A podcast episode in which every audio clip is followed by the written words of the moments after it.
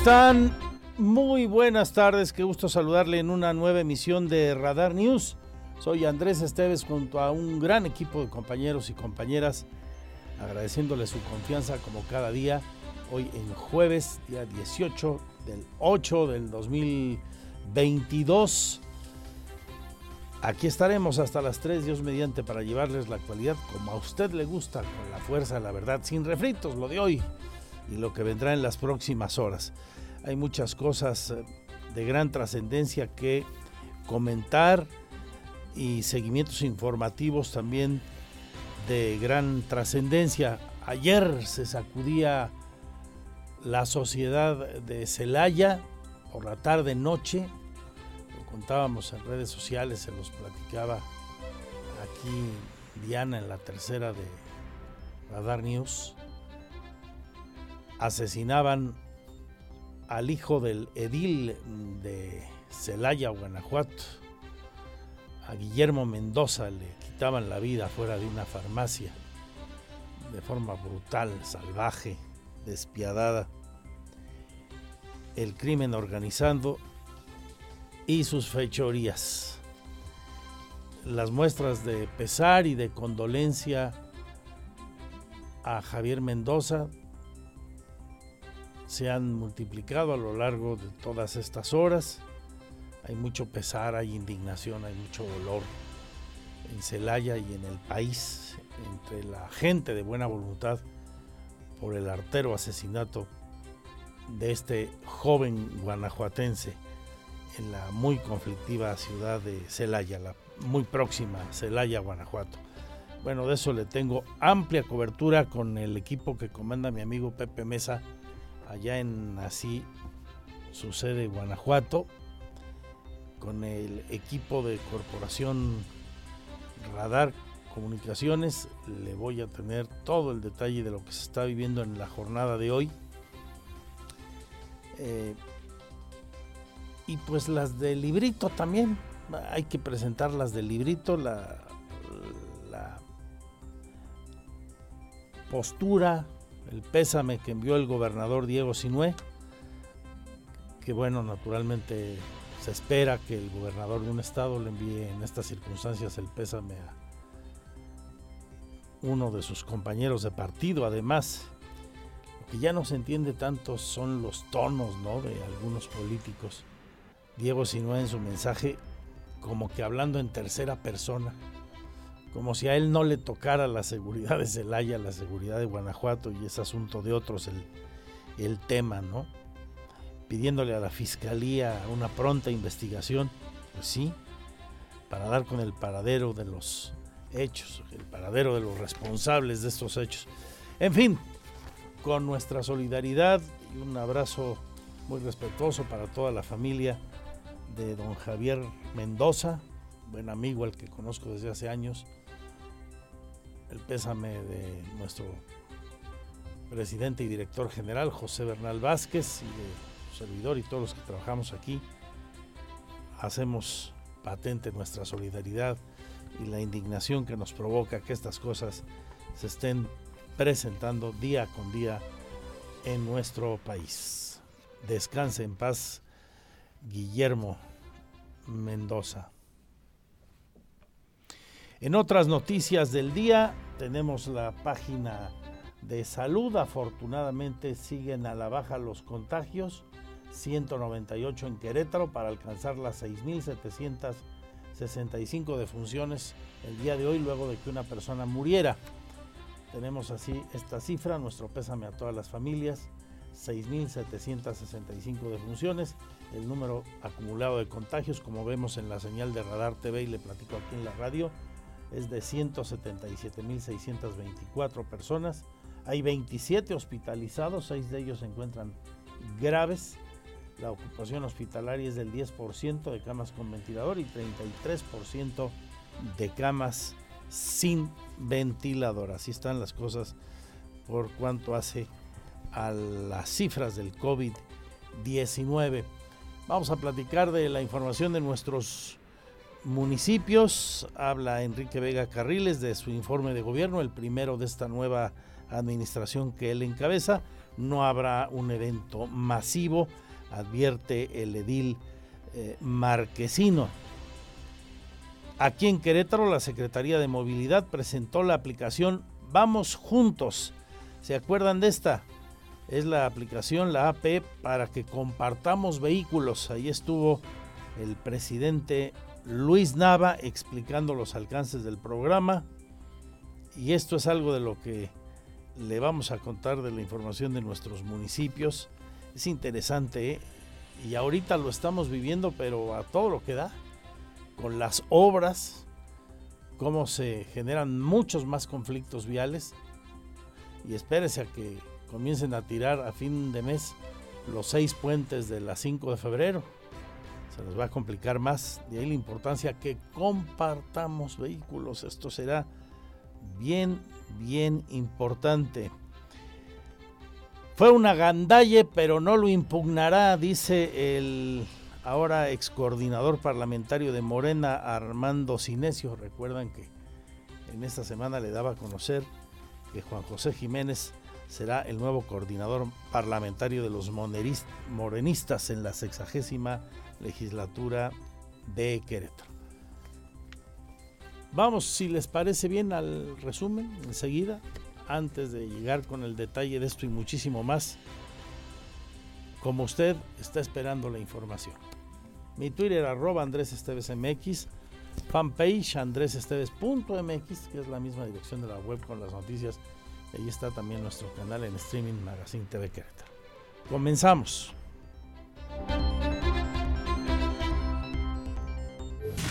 Este es el resumen, lo más importante del día en Radar News.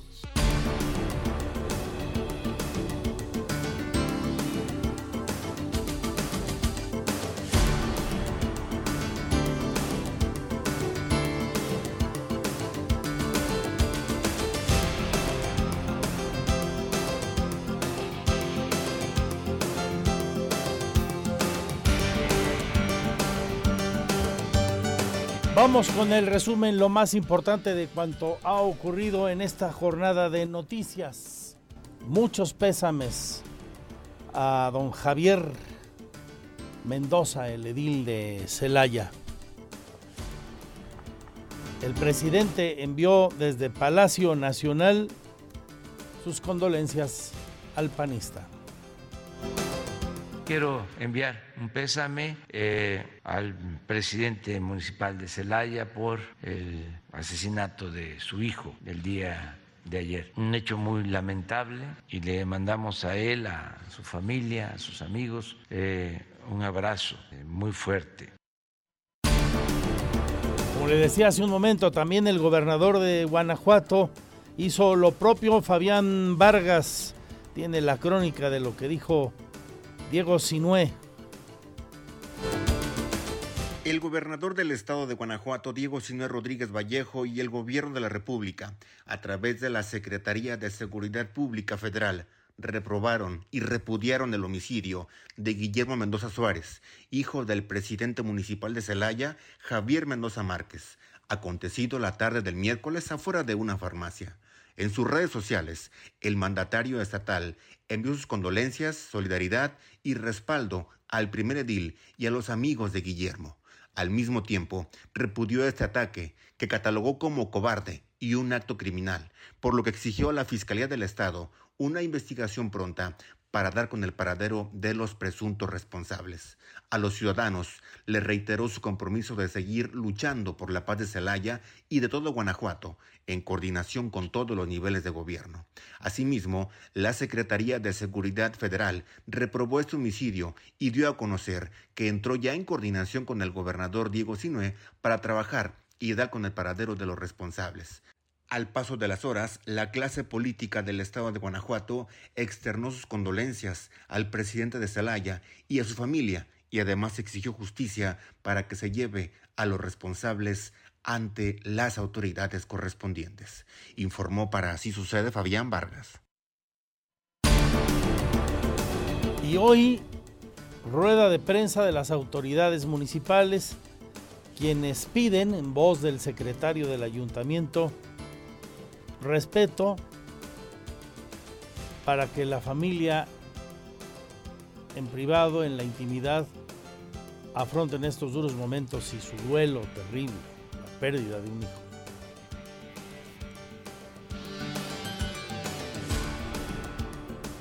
El gobierno municipal confirma y lamenta el fallecimiento de Guillermo Mendoza Suárez, hijo del presidente municipal Javier Mendoza Márquez.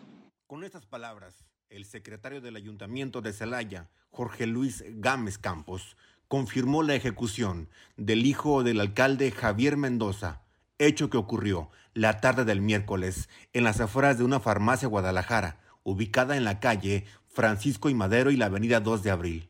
Mendoza Suárez fue ultimado a balazos al filo de las 15 horas cuando se encontraba a bordo de una camioneta Jeep tipo Gran Cherokee en las afueras de la negociación ya mencionada en la colonia Villa de los Reyes. A esa hora, el 911 de emergencias de la Secretaría de Seguridad fue alertado sobre un ataque armado hacia un automovilista, por lo que de inmediato se desplazaron policías municipales, fuerzas federales y también paramédicos. Dentro de una camioneta con blindaje nivel 3, a la que se le apreciaban múltiples disparos en los cristales, fue encontrado un hombre recostado, que la revisión ya no tenía signos vitales, luego de que los proyectiles lo habían alcanzado. Altos mandos de la Fiscalía Regional, Secretaría de Seguridad y del Gobierno Municipal llegaron a la zona, por lo que se especuló que la persona asesinada era alguien reconocida dentro de la sociedad. La escena se mantuvo acordonada con cintas amarillas y el Ministerio Público, especializado en homicidios, acopió evidencias que fueron integradas en una carpeta de investigación para lograr el esclarecimiento de los hechos. Al paso de las horas, comenzó el rumor de que la persona que había sido asesinada era un hijo del alcalde Javier Mendoza. Posteriormente, el gobierno municipal citó a los medios de comunicación a una conferencia de prensa en el Salón Presidentes de la Alcaldía. Ante los comunicadores, el secretario del ayuntamiento, Jorge Luis Gámez Campos, confirmó la agresión hacia Guillermo Mendoza, así como su fallecimiento al exterior de un establecimiento ubicado en la avenida 2 de Abril y calle Madero, colonia Villa de los Reyes. Elementos de la Policía Municipal acudieron como primeros respondientes y dieron parte a la Fiscalía General del Estado, que ya ha iniciado las investigaciones para determinar las circunstancias del hecho. Esta cobarde agresión enluta al ayuntamiento aquí presente, a la administración municipal y a los servidores públicos que se unen, nos unimos a la pena del presidente municipal Javier Mendoza y su esposa, la señora Rosita Suárez, así como a sus familiares. El secretario pidió a los medios de comunicación comprensión y respeto en estos momentos de duelo para la familia, así como no generar especulaciones. En la conferencia de prensa no hubo preguntas, solamente la lectura de un posicionamiento. Informó para Así Sucede Fabián Vargas. Aquí en el lugar de la noticia, esto, lo último de lo ocurrido con el asesinato de este joven Guillermo Mendoza, no se ha dado a conocer porque la familia ha pedido eso que escuchábamos, respeto a su intimidad. Eh, la hora ni el lugar en que se realizará la misa de cuerpo presente, las ceremonias fúnebres a la memoria de Guillermo por su eterno descanso, de Guillermo Mendoza, pero todo apunta a que será hoy por la tarde cuando esto suceda. Versiones extraoficiales hasta el momento, porque como le digo, eh, las autoridades y la familia están pidiendo pues que esto, el evento del funeral sea estrictamente en familia, en la intimidad, como pues corresponde naturalmente a un momento de semejante dolor por la tragedia. Aquí en Querétaro, de lo más destacado también, están dadas las condiciones para el inicio de un ciclo escolar presencial el 29 de este mes, el ciclo 2022-2023. Habla la secretaria del ramo, la doctora Marta Elena Soto tiene razón. recordemos, hace un año exacto, el Comité Técnico de Salud apenas nos dio permiso de, abrir 250, 249 escuelas. Hoy, afortunadamente, el escenario es mucho, muy distinto. Prácticamente el 29 de agosto tendrán que abrir todas las escuelas de educación públicas, privadas, de nivel desde el nivel inicial hasta, hasta nivel superior, sí o sí de manera presencial. por supuesto, hay que mantener los protocolos sanitarios porque la evidencia después de este año es que portándonos bien como comunidades es como podemos seguir asegurando que la escuela es un espacio, valga la expresión, segura, es un espacio seguro, siempre y cuando las comunidades así lo, así lo hagan. Y ya son 80 las mujeres que se registraron en el programa de capacitación para operadoras del transporte. Esto lo revela Liliana San Martín Castillo, la secretaria del Trabajo. Las van a capacitar quienes quieran laborar como conductoras del Crobús o incluso en transportes privados para empresa. Ahí recibirán este proceso. Una buena oportunidad para las mujeres. Escuche usted. En el caso de mujeres operadoras de transporte, eh, tenemos un registro poco más de 80 eh, mujeres registradas. Estamos esperando llegar al primer bloque de 100 para iniciar nuestros bloques de capacitación. En la información de municipios, la Secretaría de Movilidad de Querétaro presentó con el alcalde Luis Nava la AP Vamos Juntos, esta para que compartamos vehículos. Y a usted y a mí nos consta, vale la pena hacerlo. Los embotellamientos que estamos viviendo, el tráfico lento que estamos padeciendo, nos aconsejarían esto, ¿no? Y mire que la obra fuerte de la 5 de febrero todavía no comienza. Será a finales de mes cuando derriben los seis puentes que tiene esa vialidad.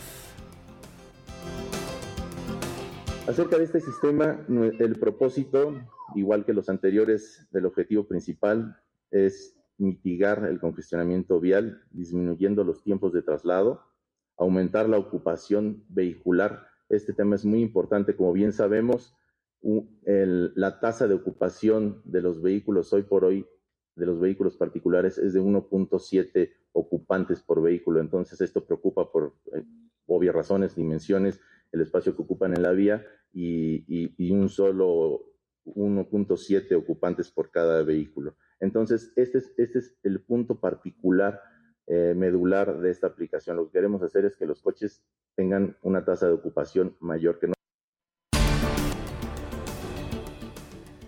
Empresarios de Nuevo León, particularmente de la zona metropolitana de Monterrey, están volteando a Querétaro, buscan trasladar sus inversiones aquí dice el presidente de la Cámara de Comercio, es un fenómeno que ya empiezan a, percibir. Ahora, la pregunta es qué tan bueno será.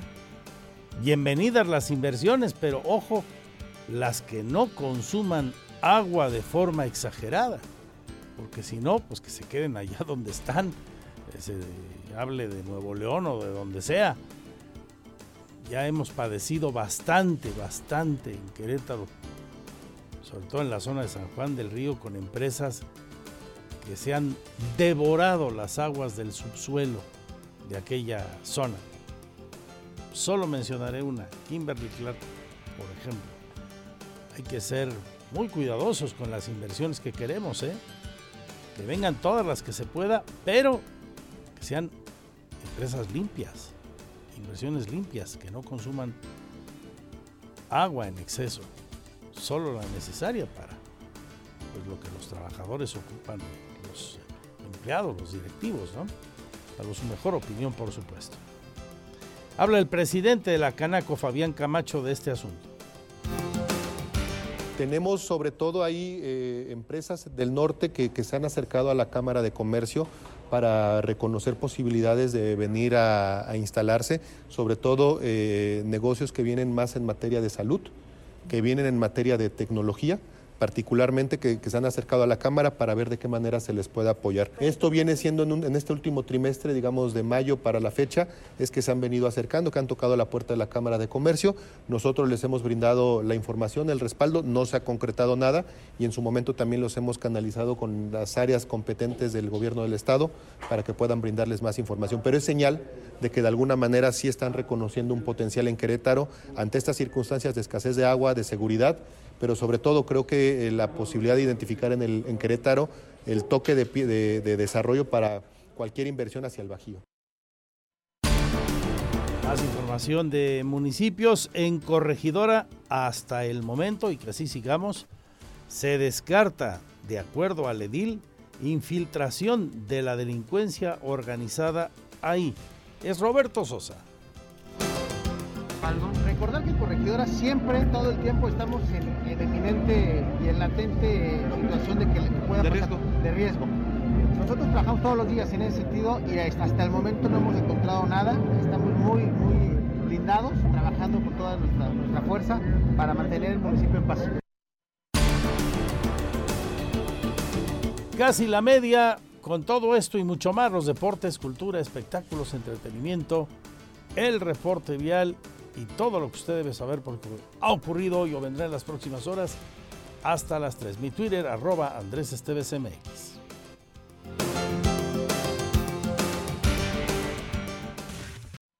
El reporte vial en Radar News, la mayor cobertura. ¿Dónde hay broncas de tráfico en este momento? Las hay en varios lugares. Abraham, nos tienes todo el detalle, señor Hernández. Gracias, Andrés. Muy buenas tardes. Te saludo con gusto a todos nuestros auditores de la Radio Segunda Emisión. Tenemos tránsito cargado sobre la carretera México-Querétaro con dirección a la Ciudad de México a partir de Avenida Simantario y hasta la incorporación a Bernardo Quintana. En dirección Celaya, todavía se puede transitar sin mayores contratiempos. También eh, encontraremos tránsito cargado con dirección hacia la carretera México-Querétaro sobre 5 de febrero esto a partir del puente de San Diego y hasta la incorporación hacia la carretera Tlacote en dirección contraria. Encontraremos avance lento desde la incorporación de la carretera México-Querétaro y hasta la desincorporación hacia Avenida Universidad. También encontraremos tránsito cargado sobre el Boulevard Bernardo Quintana a partir de Corregidora Norte y hasta la desincorporación a Constituyentes en dirección contraria con asentamientos intransitable hasta el momento. Corregidora Norte en la zona centro tenemos tránsito cargado a la altura del Tepe y también a la altura de Avenida Universidad. También sobre Calzada de los Arcos encontraremos tránsito cargado al cruce de Bernardo Quintana, esto con dirección a la carretera estatal 200. Y también encontraremos tránsito cargado, esto sobre Constituyentes desde Ezequiel Montes y hasta Tecnológico en dirección al pueblito. La zona norte de la capital queretana con avance lento al cruce de Avenida de las Fuentes y también al cruce de Avenida de la Piedra esto repito con dirección al Cerro del Tambor y también al cruce con Avenida Mayas para que lo tomen en cuenta y en dirección contraria con asentamientos al cruce de prolongación Bernardo Quintana. Maneje con mucha precaución así las vialidades a esta hora. Muchas gracias, Abraham. Volvemos contigo tan pronto sea necesario y antes de los siguientes resúmenes de noticias. De la información nacional, una última hora en la investigación por los videos de las entregas de dinero a Pío López Obrador, ¿se acuerdan de esto? Bueno, la Fiscalía Especializada en Delitos Electorales, la FEDE, rechazó citar al presidente López Obrador y dijo que solo podrá recabar su testimonio si éste, el presidente, lo decide. Si él, de manera voluntaria, quisiera rendir un informe. Héctor Sánchez Saldívar, titular de la célula B21 de la Fiscalía Electoral, notificó por escrito a la defensa de Pío que la ley vigente impide la comparecencia del primer mandatario y que la única posibilidad de desahogar esa diligencia es que él renuncie a esa excepción legal. Esto es lo que señala el tribunal hace unas horas. La una con 39, vámonos al túnel del tiempo, siempre interesante.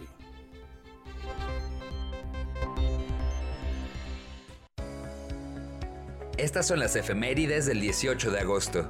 El 18 de agosto de 1858 se realizaron las primeras comunicaciones por cable submarino entre Europa y América. Varios años después, para el 18 de agosto de 1941, el dictador Adolf Hitler ordenó la eutanasia sistemática de los enfermos mentales. Para el año de 1947, explotó un depósito de explosivos de la Marina de Guerra en Cádiz, España, causando unos 150 fallecidos y más de 5.000 heridos.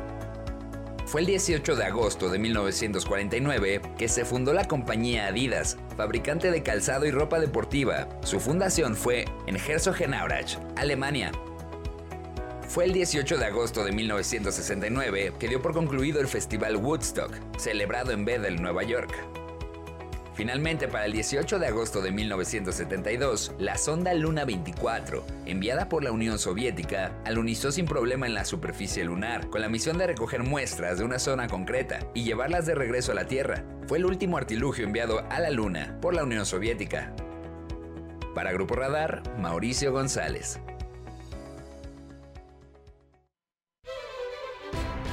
La una con 41 minutos y tenemos mucho más enseguida. Lo mejor su compañía, le recuerdo mi Twitter, arroba Andrés Esteves MX y los puntos de contacto de radar que usted conoce y le recordamos ahora mismo al ir a la pausa o el WhatsApp 442-592-1075. Así están las cosas a esta hora de la tarde y le seguimos informando.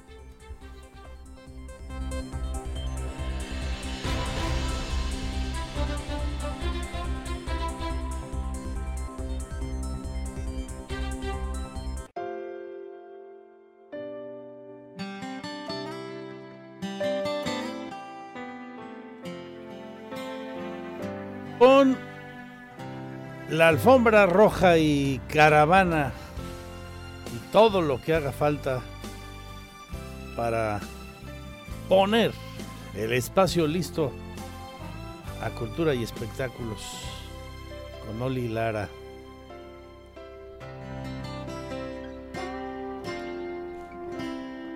Nada te llevarás cuando te marches Napoleón, que es uno de los grandes, grandes eh, compositores y cantantes, muy del gusto popular. Tuvo un éxito impresionante allá por los 80. Luego se perdió, ¿verdad, mi pirro? Como que desapareció, actuaba muy poco. Y de cinco años para acá, ¡pum! Otra vez, con todo. Siembra tu tierra y recargado, remasterizado, como quiera usted. El Napoleón de Aguascalientes. Fue torero. Deja el rencor para otro tiempo. Echa tu barca a navegar. Hermosas sus letras. Abre tus brazos fuertes a la vida. No dejes nada a la deriva. José María Napoleón Ruiz Narváez, más conocido como Napoleón, el poeta de la canción se le llegó a decir. También se conoció mucho como José María Napoleón, allá en los tiempos de Raúl Velasco y su siempre en domingo. Está cumpliendo 74 años. Napoleón.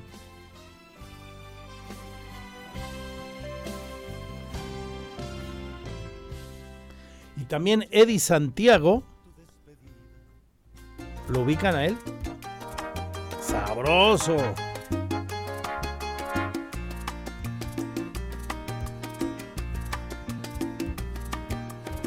No me digas nada, ya lo sabía. Un ritmito muy a gusto. Este cuate se llama Eduardo Santiago Rodríguez, conocido artísticamente como Eddie Santiago, también cantautor puertoliqueño. Nació un día como hoy de hace 67 años, 10 menos que Napoleón. Oli Lara. llames amor a tu hipocresía. No me digas nada. Teatro, conciertos. El show business en Querétaro en Radar News Entertainment. Excelente jueves, Andrés, y a todos los radioescuchas de Radar News. Mi nombre es Olivia Lara y les presento la sección de Cultura y Espectáculos. Platicarles que la Secretaría de Cultura del Estado, a través del Museo de Arte de Querétaro, recibe la exposición Línea de Tiempo, una muestra de los hermanos Castro Leñero, artistas mexicanos del movimiento de la ruptura que proponen un grado de apertura a los temas universales y se consideran representados por valores como la libertad y el cosmopolitismo. La exposición reunirá una sección de piezas ejemplares de los hermanos Castro Leñero, quienes se han dedicado a diversificar su pasión por el arte en diferentes soportes y técnicas. La permanencia de estas obras será hasta el 13 de noviembre, periodo en el que se podrá observar una muestra que busca rememorar un espacio sagrado y al mismo tiempo íntimo. El Museo de Arte de Querétaro se ubica en Ignacio Allende Sur, número 14 Centro Histórico, y se puede visitar de las 10 a las 18 horas.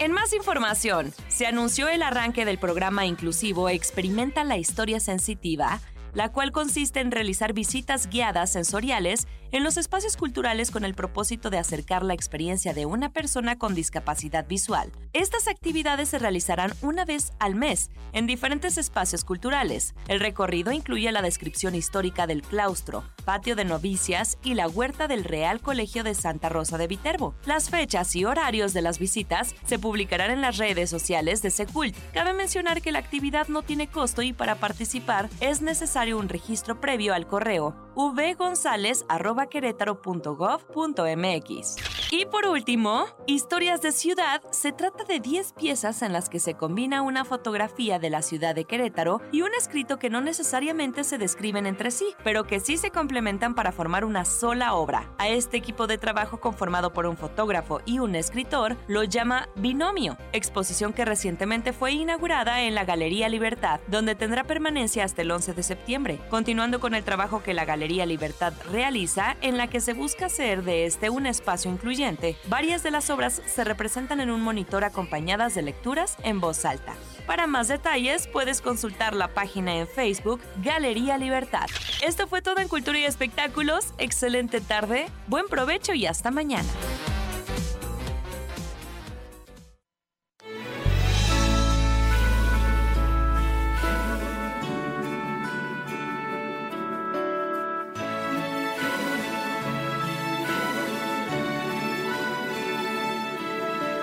En tus manos aprendí a beber agua. Fui gorrión que se quedó preso en tu jaula. Por ti yo corté mis alas y el alpiste que me da.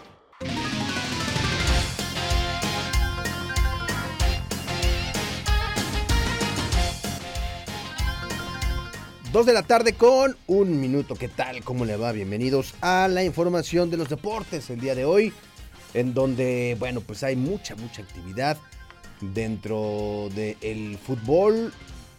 Hoy, por supuesto, sigue la actividad de la jornada número 9 del Balompié Azteca. Y ahorita haremos un recuento de lo que ocurrió el día de ayer, donde pues hubo resultados interesantes. Sin embargo, la nota del día, la nota destacada, que pues no es una nota tan agradable, tan positiva. Bueno, pues le platico que la selección mexicana que comanda Gerardo de Tata Martino está dispuesta a esperar a Jesús, el Tecatito Corona para la Copa del Mundo, luego de que se reportó hoy por la mañana que sufrió una fractura de peroné y ligamento del tobillo izquierdo en una práctica del Sevilla. El eh, director de selecciones nacionales, Jaime Ordiales, dice que, bueno, pues que platicó ya con Jesús Corona, que está triste con esa situación, dice con mucha fuerza de salir adelante, esperemos que no lleve tanto, el parte médico será posterior a la cirugía, ojalá todo salga bien, dice Jaime Ordiales, Jesús el Tecatito Corona será sometido a una cirugía en las próximas horas y la selección mexicana pues esperará el parte médico para saber si podrán contar con el jugador del Sevilla pues prácticamente ya para el mes de noviembre, ¿no? El asunto es que este tipo de lesiones suelen tener un proceso, un tiempo de recuperación de cuatro o hasta cinco meses. Así que, pues resulta complicado, pero como dice Jaime Ordiales, pues habrá que esperar el parte médico para saber si Jesús estará con ellos y ver si lo pueden aguantar hasta prácticamente hasta, hasta el final. Dice, es lo que podemos hacer por un jugador de su calidad y esperemos que el parte médico, dijo Jaime Ordiales, pues arroje buenas noticias. En un reporte previo a la operación se comentó que Jesús Corona podría estar fuera hasta cinco meses, lo que lo alejaría de cualquier posibilidad de ir a la Copa del Mundo, pero en la selección, pues como le decía, van a esperar el resultado post intervención quirúrgica. Esto hoy tempranito lo decía Julen Lopetegui, el técnico del Sevilla, quien pues eh, está preparando, está preparando lo que será el eh, encuentro que tendrán en la Liga Española. Y este, bueno, pues hoy incluso tuvo que salir en ambulancia en Tecatito Corona. Y bueno, pues esto por supuesto que llamó, llamó la atención. Y esto fue en la práctica previa al partido de mañana entre el Sevilla y el Valladolid. Esto es lo que dice Julen Lopetegui. Eh, lo primero, el equipo está eh, con la ilusión y la ambición de hacer un buen partido en nuestro estreno, en nuestro estadio. Eh, como decimos siempre, ante un rival que lógicamente va, a tratar de que no sea así, un rival complicado como todos los de primera división y, que seguro nos va a generar problemas. a partir de ahí, si me preguntas también por lesionados, etc., bueno, vamos a, ir convocados todos los que están disponibles con la ausencia del Tecatito Corona que se ha lesionado hoy en, el entrenamiento. Eh, más detalles, decirte más cosas te mentiría. Hay que esperar la valoración médica, las pruebas. Eh, lógicamente no tiene buena pinta porque, porque, como tú dices, ha salido de esa manera y, bueno, pues eh, lances del fútbol que desgraciadamente se han cebado en este caso con, con Jesús y, bueno, esperar que las pruebas que le hagan sea lo menor posible, pero sí es cierto que, que no tenía buena pinta. es la realidad. Bueno, en más información, hoy sigue la actividad de la jornada número 9 del fútbol mexicano. Santos en contra de León a las 19 horas con 5 minutos. El eh, equipo de Santos está buscando eh, mantenerse en zona de reclasificación. Se encuentra en la posición número 9 de la clasificación general contra un León que, a pesar de sus descalabros recientes, pues está en la posición número 12. Este partido será a las 19 horas con 5 minutos. A las 9 con 5 San Luis en contra de los Pumas. Ambos equipos también con la necesidad de sumar unidades. Por un lado el equipo de Pumas que está en la posición número 13. El lugar 14 lo ocupa precisamente el equipo del Atlético de San Luis. Así que va a ser un duelo atractivo, interesante sin duda, este que se va a presentar el día de hoy por la noche en el cierre de esta jornada número 9. El día de ayer las Águilas del América le ganaron tres goles por cero al Pachuca en un duelo donde los americanistas están confirmando que pasan por un buen momento y ya se preparan para el clásico capitalino, el clásico joven que se llevará a cabo este próximo sábado entre los americanistas y Cruz Azul. Esto fue lo que dijo al final del partido el estratega americanista Fernando Tano Ortiz. cada vez que hablamos con respecto a la victoria que nosotros generamos, generan los chicos, siempre hay algo para, para ver o para tratar de, observar que siempre es parte del rival que no juega. Sí, América se plantó, jugó, hizo un partido similar o parecido al de Pumas. Los chicos están, están bien convencidos. Además pasa por un, por un lado de no dejar de insistir de lo que vienes haciendo. La, vara se pone un poco más alta y, está en mí en poder bajarlo sobre los pies sobre la y decirle que, que todavía no hemos logrado nada. Sí conseguimos tres, pero esto sigue. Y el sábado tenemos una final y lo van a entender de esa manera para que puedan de la misma manera. En otro resultado, Cruz Azul sigue, sigue en la debacle cementera, pierden ahora dos goles por uno ante los Cholos de Tijuana. Y en un buen partido, que pensamos que iba a dar más, sinceramente, entre Toluca y Monterrey, pues terminaron dividiendo puntos, empataron a una anotación en este duelo celebrado en el Nemesio 10 y bueno, pues con los partidos del día de hoy estará finalizando esta jornada número 9 del balompié azteca. Antes de pasar información taurina, le comento que en la Copa del Mundo Femenil Sub-20 que se está llevando a cabo en Costa Rica, Japón, Japón y Países Bajos del grupo D avanzaron a los cuartos de final del Mundial Sub-20 femenino y dejaron fuera a Ghana y a Estados Unidos. Esta última era una de las selecciones favoritas al título. En la última jornada del grupo D, Japón se consolidó como líder una, con una contundente victoria de tres goles por uno frente a los Estados Unidos. Las niponas cerraron con un perfecto 9 de puntos en los tres partidos disputados, demostrando su solidez también para ser candidata al título.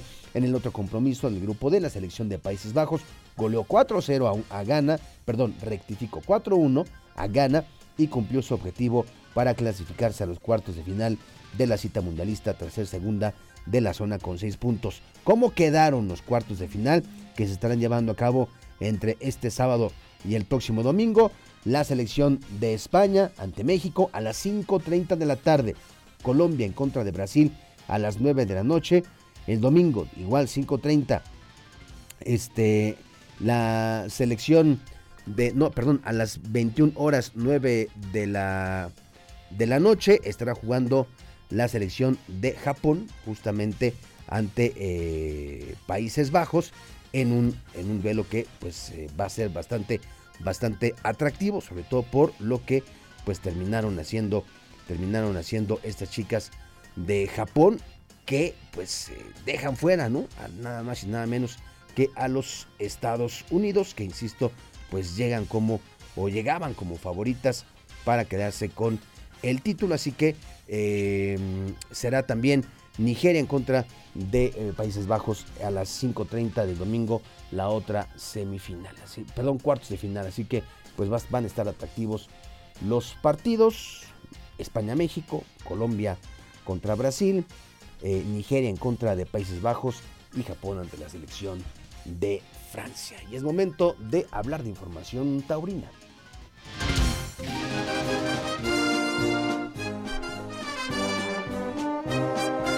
Oiga, se anunció el segundo cereal novilleril que se va a llevar a cabo en San Juan del Río, en Campo Bravo.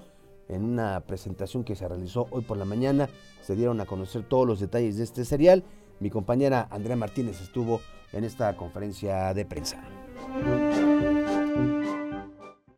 La empresa Tauro Espectáculos anunció su segundo serial novilleril en el Cortijo Campo Bravo San Juan del Río, el cual consta de cinco novilladas de lujo a partir del 17 de septiembre. El director operativo de la empresa, Diego Adame, detalló que la primera novillada será el 17 de septiembre a las 4.30 de la tarde y se presentará un mano a mano entre los rejoneadores José Funtanet y Javier Funtanet, quienes estarán acompañados por los forcados queretanos y lidiarán a estados de Campo Hermoso. Comentarles que estamos muy emocionados de regresar a San Juan con este serial. Vamos a dar cinco fechas. Eh, damos inicio el día 17 de septiembre, aquí con los rejoneadores y los forcados. Este es un mano a mano entre los Funtanet este, y es el 40 aniversario de los forcados queretanos y van con la ganadería de Campo Hermoso. Para el sábado 22 de octubre se presentarán los novilleros José Alberto Ortega, Alejandro Moreno, Emiliano Robledo y Daniel Esquivel, con cuatro novillos de Espíritu Santo. En la tercera novillada, que será el 5 de noviembre, participarán Eduardo Neira, Julián Garibay, Juan Dinastía y César Pacheco, con cuatro novillos de los Cues. El 19 de noviembre partirán plaza los jóvenes José Miguel Arellano, Cristian Antar, José María Mendoza y Emiliano Sornio, con novillos de Bernaldo de Quirós. Finalmente, el 3 de diciembre, se llevará a cabo la novillada de triunfadores a las 4 de la tarde. Diego Adam informó que los boletos se venderán en Campo Bravo con precios desde 250 y hasta los 900 pesos. Para Grupo Radar, Andrea Martínez.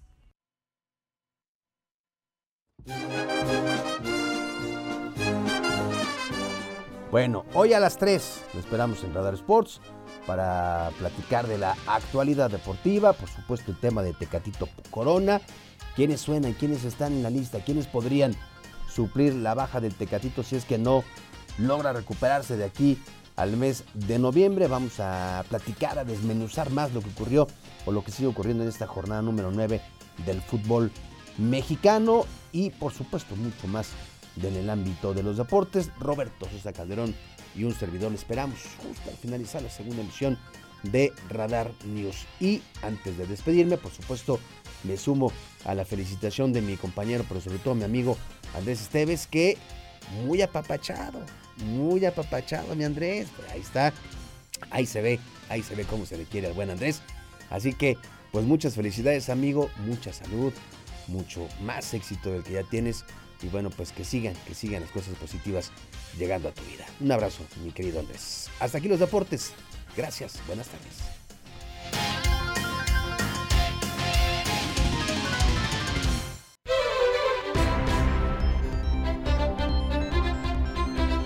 Seguimos con la información y permítame hacer una pausa para enviar un saludo muy afectuoso, con mucho cariño, para mi amigo Rafael Piña Rodríguez, compañero de tantas y tantas batallas periodísticas. Eh, hemos compartido espacios juntos en diferentes momentos de nuestra vida profesional. Cuando él llegaba muy chiquillo a chambear en los partidos de fútbol de Gallos Blancos, ahí se empezó, ahí se inició Rafa, que ha tenido una brillante carrera, trabajando en varios medios, en los propios, llegó a ser director del Universal Querétaro, falleció su señora madre. Un saludo muy respetuoso también para Silvia, también su hermana, hija de doña Silvia Rodríguez, que hoy se nos adelantó en el camino para don Rafael Piña Martín del Campo, para todos sus hijos, ya digo, para Rafa, para Silvia, María Fernanda también, nuestro más sentido pésame, nuestras condolencias y oramos por el eterno descanso de doña Silvia. Y hablando de condolencias, hoy, además de las que le presenté al inicio de este programa, la del presidente, la del gobernador de Guanajuato y otras expresiones de pena y dolor hacia el presidente municipal de Celaya, luego de que ayer ejecutaran a su hijo, de nuevo nuestro saludo a Javier Mendoza y a su familia. El presidente municipal de Querétaro, el presidente municipal también envió sus condolencias a su homólogo guanajuatense.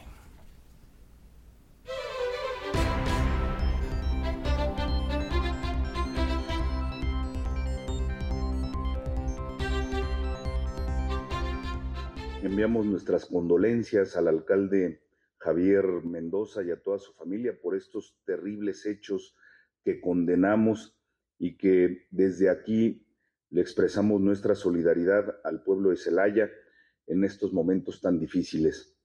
Por supuesto que eh, tendremos nosotros que seguir trabajando coordinadamente con el gobierno del estado, reforzando la seguridad en las zonas limítrofes para preservar el estado de paz y de seguridad y tranquilidad de nuestro municipio.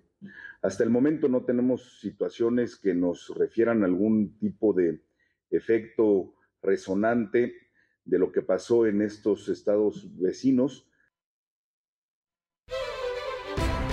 Es lo que decía Luis Nava hace un rato. Esto en el marco de la presentación de la AP para que compartamos vehículo. Una buena idea. Siempre compartir vehículos para contaminar menos, para tener menos carga vehicular, un sinfín de beneficios.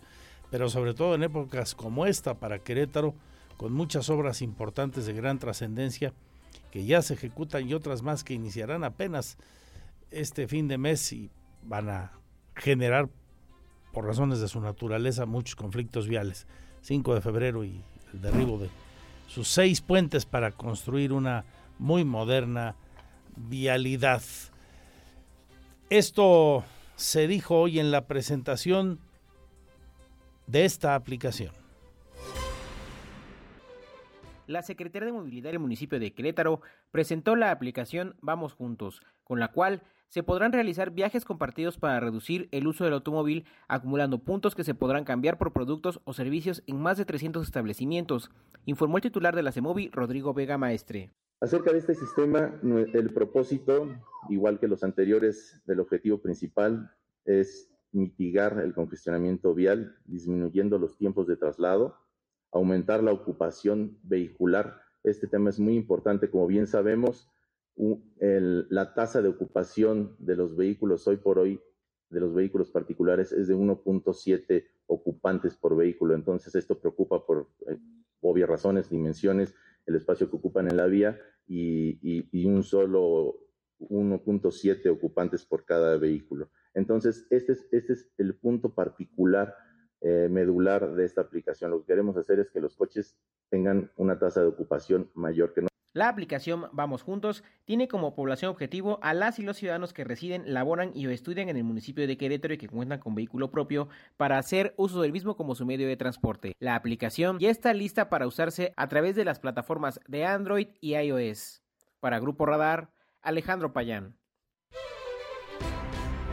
Hace algunas semanas aquí en entrevista exclusiva nos adelantaba esto el titular de la Secretaría de Movilidad, Rodrigo Vega.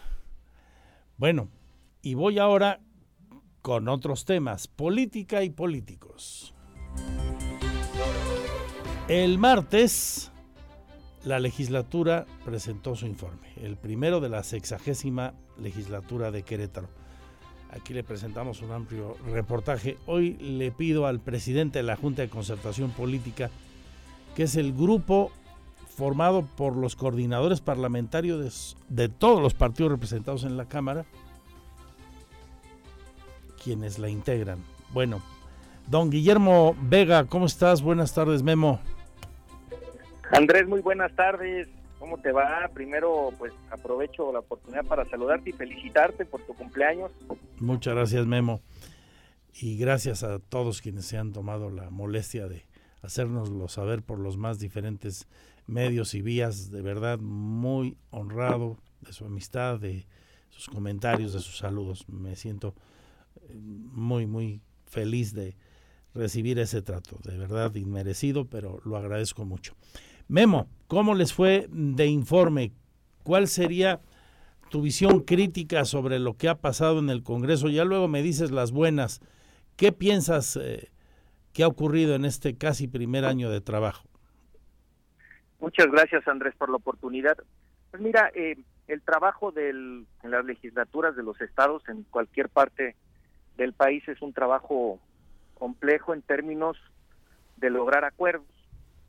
Hay confluyen diferentes visiones representados los diputados eh, pues por partidos políticos eh, entonces esto de suyo pues es eh, una dinámica donde lo que estamos acostumbrados a ver es pues muchas divisiones muchos pleitos muchos conflictos afortunadamente en Querétaro y eso ha sido en, en la historia reciente tenemos siempre congresos con acuerdos eh, congresos con buen nivel de política, con buen nivel de entendimiento y esta sexagésima legislatura no ha sido la excepción. En este primer año de actividades hemos logrado impulsar reformas de gran calado con el apoyo prácticamente permanente de grupos legislativos, en el que yo represento del PAN, pero también sumado el PRI, sumado el Verde Ecologista, Querétaro Independiente, y de manera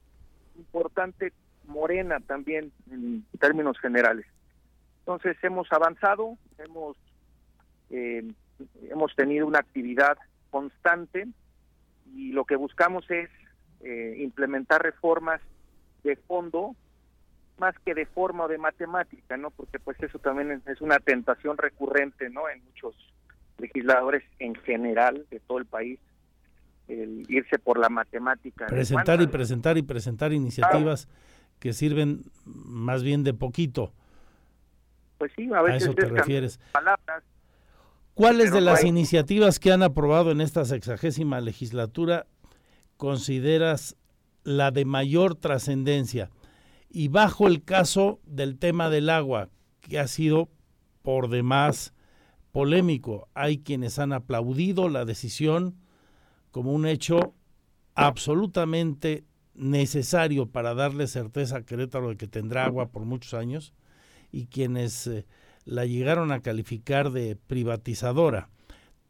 ¿Tú qué piensas de esa ley y si esta es la de mayor impacto de las que han aprobado ahora? Mira, sí es, seguramente es una de las cinco más importantes, esta ley que regula los eh, servicios de la prestación del agua. Eh, otra es la reforma integral que hicimos al Código Penal del Estado, otra la reforma que hicimos a la ley de seguridad, fueron nueve leyes en materia de seguridad, otra ley muy importante que tiene que ver con el promover a las organizaciones de la sociedad civil para que puedan acceder a recursos para poder apoyar su operación y ampliar sus objetivos. Y por supuesto también una ley muy importante que es eh, bueno, iniciativa todavía, pero estoy seguro que se aprobará, que hoy se presentó, que es la ley para crear el Instituto del Emprendedurismo aquí en Querétaro.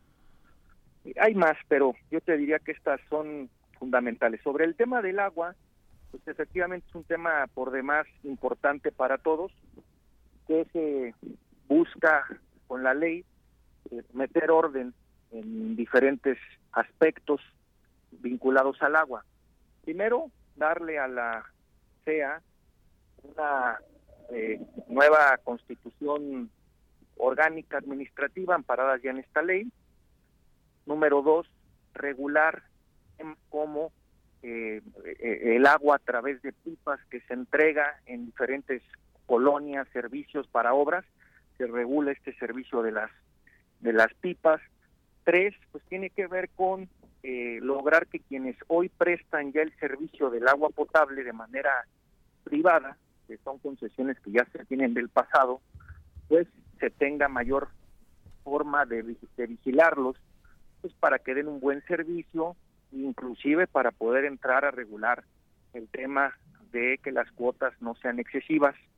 Y no es una ley, como se decía erróneamente, que busque privatizar. Al contrario, fortalece a la Comisión Estatal de Aguas, como te decía, fortaleciendo su constitución orgánica, le da más facultades, buscando efectivamente que el agua no eh, se vuelva un problema mayor en Querétaro.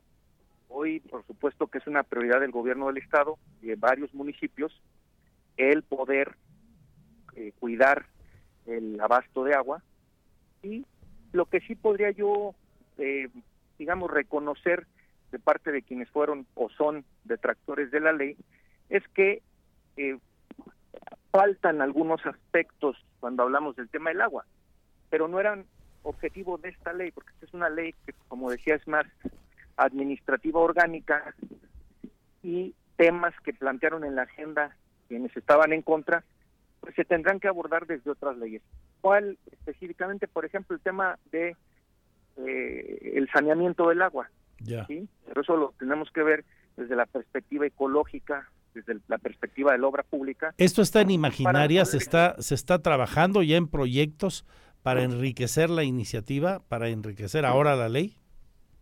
Pues mira, más que moverle a esta ley, lo que se tiene es una agenda más amplia que abarca otros ordenamientos, como te decía en el tema ecológico, para poder... Más medioambiental en, en concepto. Así es, para poder estar reutilizando mucho más agua eh, a través del saneamiento, a través de las de plantas de tratamiento, etcétera. Ese es un proyecto que cuenta desde la administración estatal central y que también está siendo impulsada por municipios o en el caso de San Juan de Río por la Junta de Agua Potable.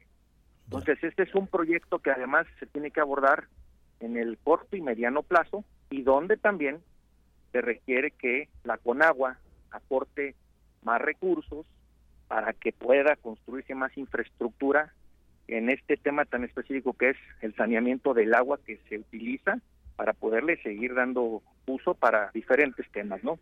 Y ahí viene Acueducto 3, que me imagino que tendrá que ver eh, con la consonancia de lo que se aprobó y lo que vendrá. Así es, es parte ya de esta agenda de obras paralelas a una ley para garantizar que haya abasto de agua, pero también, bueno, en el tema de la cultura, del uso del vital líquido, en el tema, como decía, del saneamiento, en el tema eh, cultural hay mucho que hacer. Bien, estoy con el coordinador eh, del PAN y presidente de la Junta de Concertación Política, Guillermo Vega. Eh, de entre los asuntos que resolvieron y en positivo, has mencionado bien lo del Código Penal, una iniciativa empujada desde muchos ámbitos de la ciudadanía que prosperó para que sean sancionados con mayor severidad quienes lastimen a los niños. Creo que habría que subrayar esto. Y en los pendientes, Memo, ¿qué hay por ahí en la congeladora? A mí me viene a la mente inevitablemente el tema de los defensores de derechos humanos y periodistas. Es una iniciativa así presentada, que ha estado trabajando fundamentalmente la diputada Betty Marmolejo, lleva un avance importante. Eh, otro pendiente es una iniciativa que yo presenté en materia de, regular la seguridad privada, ese ya está avanzando en, investigación y en acercamientos con diferentes organizaciones, pero también te diría que tenemos eh, pendiente un tema de una reforma eh, al, al, Poder Judicial, por ahí también se está eh, ya eh, cocinando, se está armando. Eh, y bueno, pues ahorita te decía esta ley del Instituto del Emprendedor, que lo que busca es generar recursos para muchos pequeños emprendedores que tienen el talento, tienen la noción, pero lo que les falta es el recurso para poder arrancar y ya posteriormente sumarse ellos a las cadenas de valor, ¿no? Como proveedores pues, de una industria gigantesca que tenemos en Querétaro, de automotriz, aeronáutica, farmacéutica, de línea blanca, etcétera. Entonces, estamos empoderarlos para que se puedan ellos eh, sumar a estas y cadenas. Que esto salga adelante, que se beneficie a todas estas personas. Diputado Guillermo Vega, eh, finalmente te pregunto, eh, ¿qué actitud, qué postura asumirán en la coordinación y en la mesa directiva?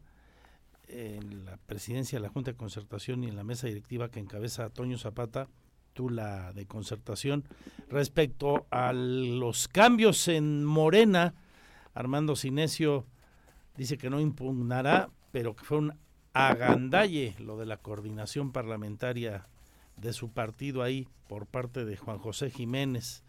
Eh, ¿Qué van a hacer ustedes? Mira, lo primero que te diría es que vamos a respetar la, la libertad que tienen los diputados de Morena de poder nombrar coordinador o coordinadora a quien mejor determinen. Eh, entonces, eso hay plena seguridad que lo vamos a respetar. Eh, sí, fue algo intempestivo, es decir, no había antecedentes. Fue ayer la presentación de este documento que eh, pues avala con tres firmas que deciden hacer el cambio del coordinador. Entonces, pues son temas en los que con toda libertad ellos podrán decidir lo propio y bueno pues si se eh, confirma y ratifica que hay este cambio pues trabajaremos con el diputado Juan José Jiménez. Ustedes se dan por enterados y listo. Nos damos por enterados y decir que la Junta de Coordinación Política, que es la que yo presido, pues eh, efectivamente buscará siempre que haya acuerdos y coordinación. No es una arena de box, no es una arena de lucha libre, este, entonces, lo que se busca es que haya coordinación y que ahí se destraben cualquier clase de problemática para poder entonces acudir a sesiones de comisiones o de pleno y poder aprobar documentos que beneficien a Querétaro. Bien, diputado, muchas gracias. Te mando un abrazo.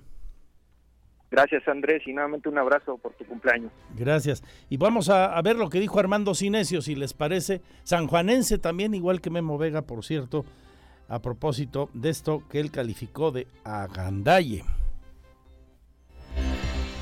El diputado Armando Sinesio señaló que no impugnará el agandalle de la coordinación legislativa. El diputado de Morena, quien hasta el pasado martes 15 de agosto era el coordinador legislativo de esta fuerza política en el Congreso del Estado, detalló que el nombramiento de José Jiménez Yáñez se hizo con un proceso democrático al tener el respaldo de tres diputados. Pues este, lo único que sí les digo es que es un proceso democrático. Y en el partido este, las cosas se determinan democráticamente y es la regla de oro. Somos cinco diputados y la mayoría determina. Yo represento los intereses de mi partido y siempre lo he demostrado. Asimismo, señaló que siempre representó los valores e ideales de su partido y dijo no compartir los dichos de su obra coordinador, quien lo acusó de no representar los ideales de Morena. Para Grupo Radar, Iván González.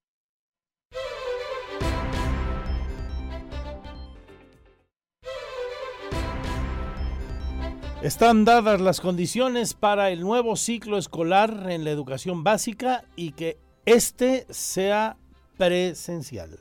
A partir del 29 de este mes, platicamos con la secretaria de Educación, la doctora Soto Obregón. Están dadas las condiciones para que el ciclo escolar 2022-2023 arranque el próximo 29 de agosto de manera presencial en todas las escuelas públicas y privadas de educación básica del estado de Querétaro, informó la secretaria de Educación Estatal Marta Elena Soto Obregón, esto en el marco de la pandemia de COVID-19. De esta manera adelantó que se mantendrá y continuará la aplicación de los protocolos sanitarios en las escuelas, así como la implementación de filtros para evitar los contagios entre la comunidad educativa de cada institución. Recordemos, hace un año exacto, el Comité Técnico de Salud apenas nos dio permiso de, de, abrir 250, 249 escuelas. Hoy, afortunadamente, el escenario es mucho, muy distinto. Prácticamente el 29 de agosto tendrán que abrir todas las escuelas de educación públicas, privadas, de nivel desde el nivel inicial hasta, hasta nivel superior, sí o sí de manera presencial.